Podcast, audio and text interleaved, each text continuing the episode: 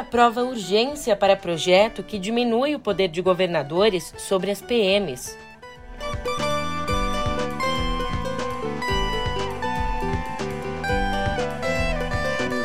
E chega ao fim a trégua entre Bolsonaro e o STF.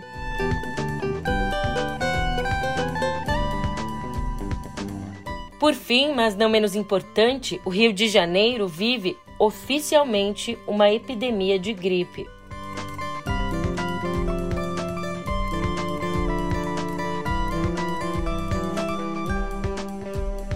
Ótimo de uma ótima tarde, uma ótima noite para você. Eu sou a Julia Kekia e vem cá, como é que você tá, hein? Sexta-feira, mais uma semana chegando ao fim, mas o jogo só acaba quando termina. É por isso, antes de você descansar, eu preciso te contar que a Câmara aprovou a urgência para um projeto que pretende diminuir o poder de governadores sobre as PMs. Agora essa e outras notícias no pé do ouvido.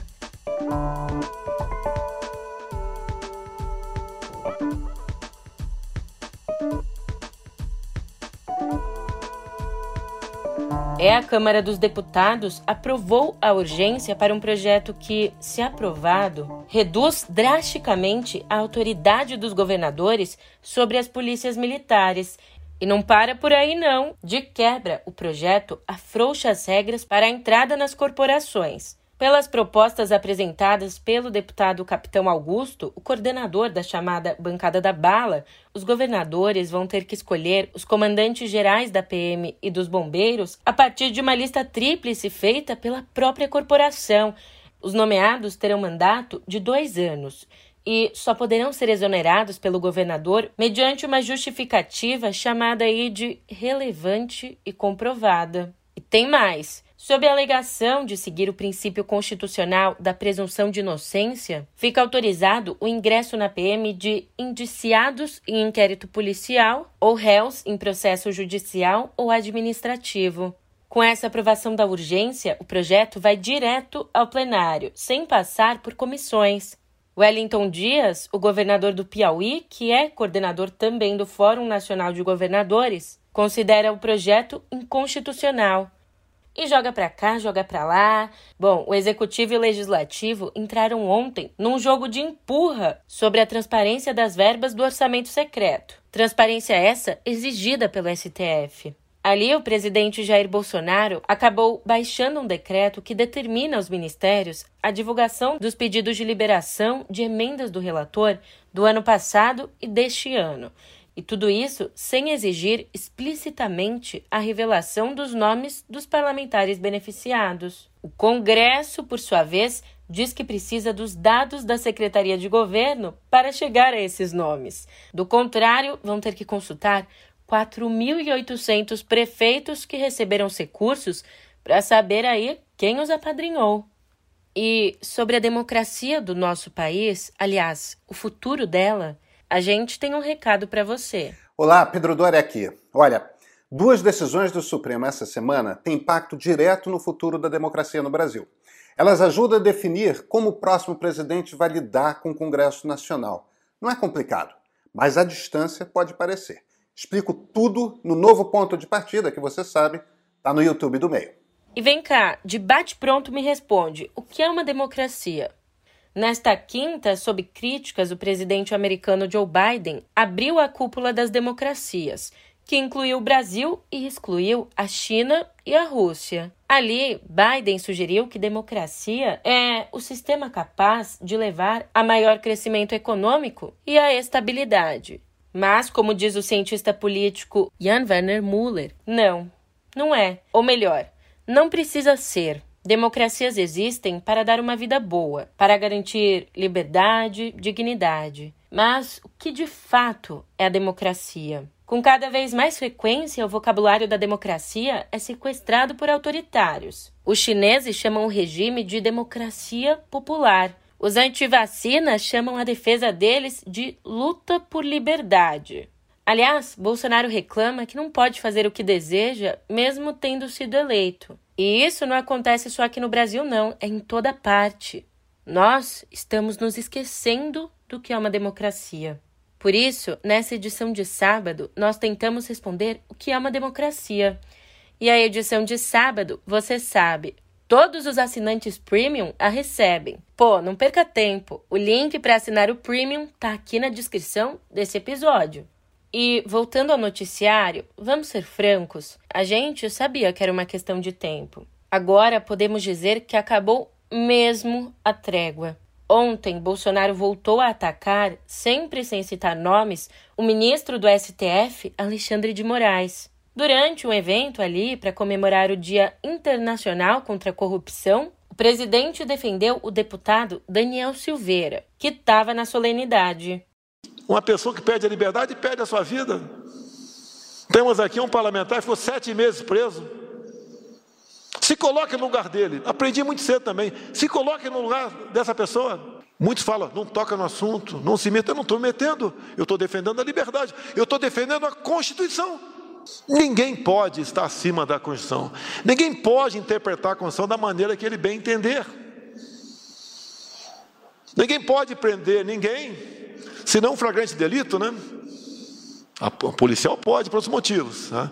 mas um cidadão, um flagrante delito, ainda mais prender um parlamentar. Não tem cabimento isso. Doeu no meu coração ver um colega preso? Doeu. Lembrando aqui que Silveira foi preso por ordem de Moraes depois de gravar um vídeo defendendo agressões físicas aos ministros do STF. E já em clima de campanha, Bolsonaro não perdeu a oportunidade e mirou em dois adversários. Respondendo ao governador paulista João Dória sobre o passaporte de vacinação, a educação de Bolsonaro foi tão fina, mas tão fina, que nem apareceu. Enquanto com outro governador aqui da região sudeste quer fazer o contrário. E ameaça. Ninguém vai entrar no meu estado. Teu estado é o cacete, porra. Se não tiver vacinado. Vi agora um tumulto no aeroporto de Guarulhos, São Paulo. Queriam que a gente impusesse aqui a obrigação do cartão vacinal. Como é que eu posso aceitar o cartão vacinal se eu não tomei vacina e é o direito meu de não tomar? Como é o direito de qualquer um aqui. Sobre Sérgio Moro, que foi ministro da Justiça do governo, o presidente disse que ele nunca mostrou serviço. Aliás, Moro e Dória se reuniram na quarta-feira para discutir uma eventual aliança nas eleições do ano que vem. Só que, de acordo com o vice-governador de São Paulo, Rodrigo Garcia, que participou do encontro, os dois vão seguir batendo na tecla de estarem ali no mesmo campo, mas só devem fechar um acordo mesmo no mês de maio. Um dos entraves é saber quem abriria a mão da cabeça de chapa. E ainda pensando nas eleições, não é nada boa a situação de Ciro Gomes, o pré-candidato do PDT ao Planalto. A informação é de Malu Gaspar. Olha, ela explicou que setores do partido avaliam que a entrada do também ex-ministro Sérgio Moro tirou de Ciro votos dos eleitores que não aceitam nem Lula nem Bolsonaro, o que diminui ainda mais as chances de o pedetista, agora em quarto nas pesquisas, chegar ao segundo turno. Embora o discurso da porta para fora seja de fileiras cerradas com Ciro, dentro do partido cresce a pressão para, caso a candidatura de Ciro não decole até fevereiro, aderir à campanha de Lula.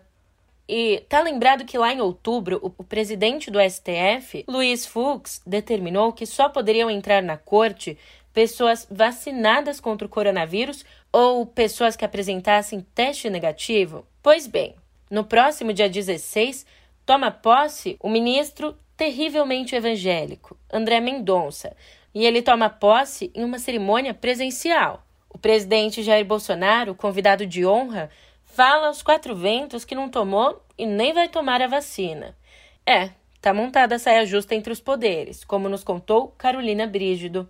E no Chile, a nove dias do segundo turno das eleições presidenciais, o candidato de extrema-direita, José Antônio Cachi, está tendo que lidar com uma situação aí, no mínimo, embaraçosa. Isso porque documentos do Arquivo Federal da Alemanha comprovaram que o pai dele, o alemão Michael Kast, Filiou-se voluntariamente ao Partido Nazista em 1942.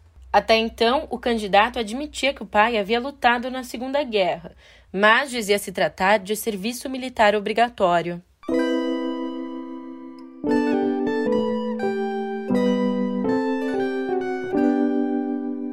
É, as novas regras sanitárias para entrada de visitantes no país via aeroportos entram em vigor amanhã e já estão provocando um conflito aí entre o Ministério da Saúde e os estados e municípios. O governo federal não aceitou a recomendação da Anvisa para exigir comprovante de vacinação. Em vez disso, determinou que visitante não vacinado cumpra cinco dias de quarentena no município de destino e, depois desse período, faça um teste. Caso o resultado seja positivo, ele tem de cumprir 10 dias de isolamento. Além aí de a pessoa potencialmente contaminada poder viajar até o destino final da viagem, o ministro da Saúde, Marcelo Queiroga, disse que caberá aos governadores e prefeituras fiscalizar a quarentena. Só que aí que está o problema.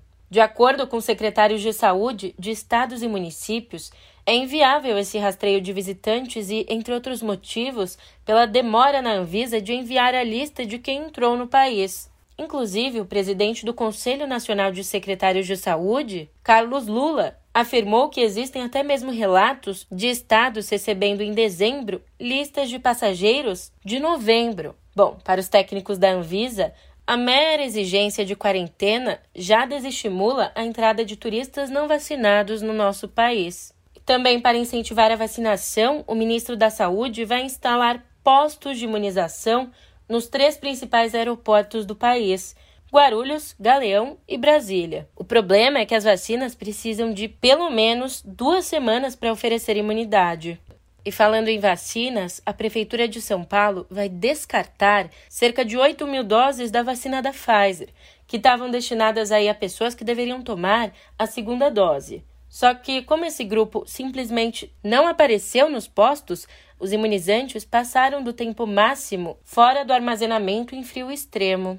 E como se não bastasse o coronavírus, o Rio de Janeiro vive oficialmente uma epidemia de gripe. Isso segundo a Secretaria de Saúde do próprio estado. Para você ter uma ideia, as UPAs da rede estadual registraram um aumento de 239% nos casos de gripe desde a semana passada. E, a despeito aí de haver duas doenças de fácil transmissão pelo ar, a Prefeitura do Rio confirmou a queima de fogos em 10 pontos da cidade no Réveillon. Não haverá shows, mas Copacabana contará com torres de som. O prefeito Eduardo Paes acabou admitindo que sim, haverá aglomeração. Agora, atenção nessa pesquisa. O fechamento prolongado das escolas durante a pandemia pode fazer com que, ao longo de suas vidas, jovens de todo o mundo deixem de ganhar 17 trilhões de dólares, ou seja, 94 trilhões de reais. Quem apontou esse valor foi um estudo da ONU e do Banco Mundial. A estimativa leva em conta aí as dificuldades no acesso ao ensino remoto, a crise econômica e a perda de membros da família responsáveis pelo sustento. Como sempre, o maior fardo cai nas costas de quem? Dos mais pobres, das mulheres e dos estudantes com deficiência. O diretor global para a educação do Banco Mundial afirmou que, abre aspas, o aumento potencial da pobreza educacional pode ter um impacto devastador na produtividade, nos ganhos e no bem-estar futuros para essa geração.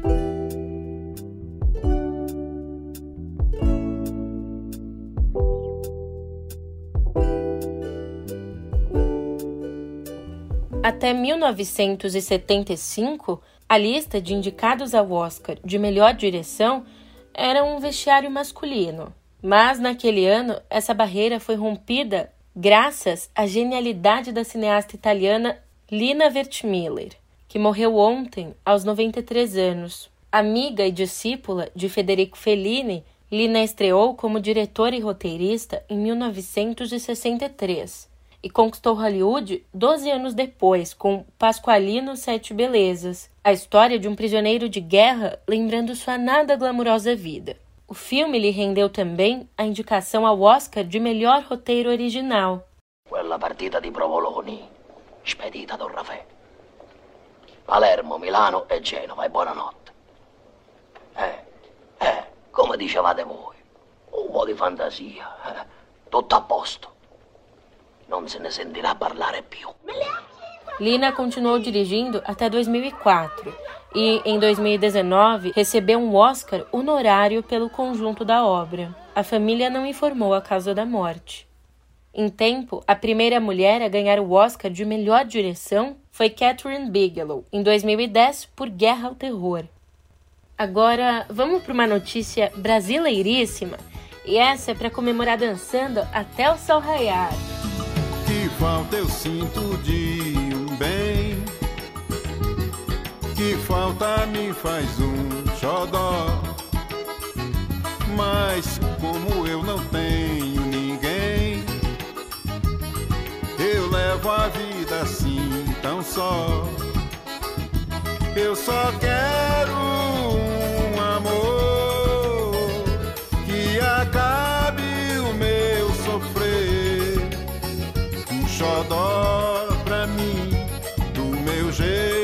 assim, alegre o meu viver.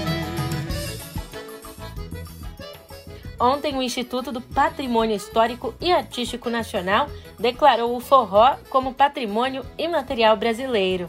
Ele também recebeu a classificação de supergênero, e isso por abranger estilos como shot, baião, chachado e outros. Já que a gente falou aqui em dançar até o sol raiar, sextou, então você já sabe.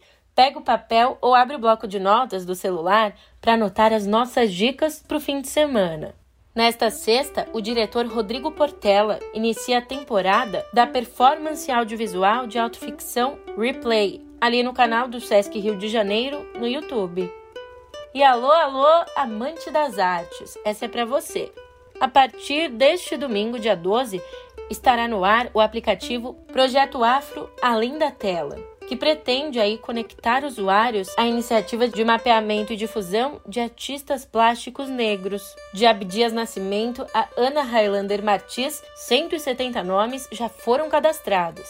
Agora, por outro lado, até domingo, o Festival Curta Brasília comemora 10 anos com uma edição online e gratuita que disponibiliza mostras em realidade virtual de curtas nacionais e internacionais.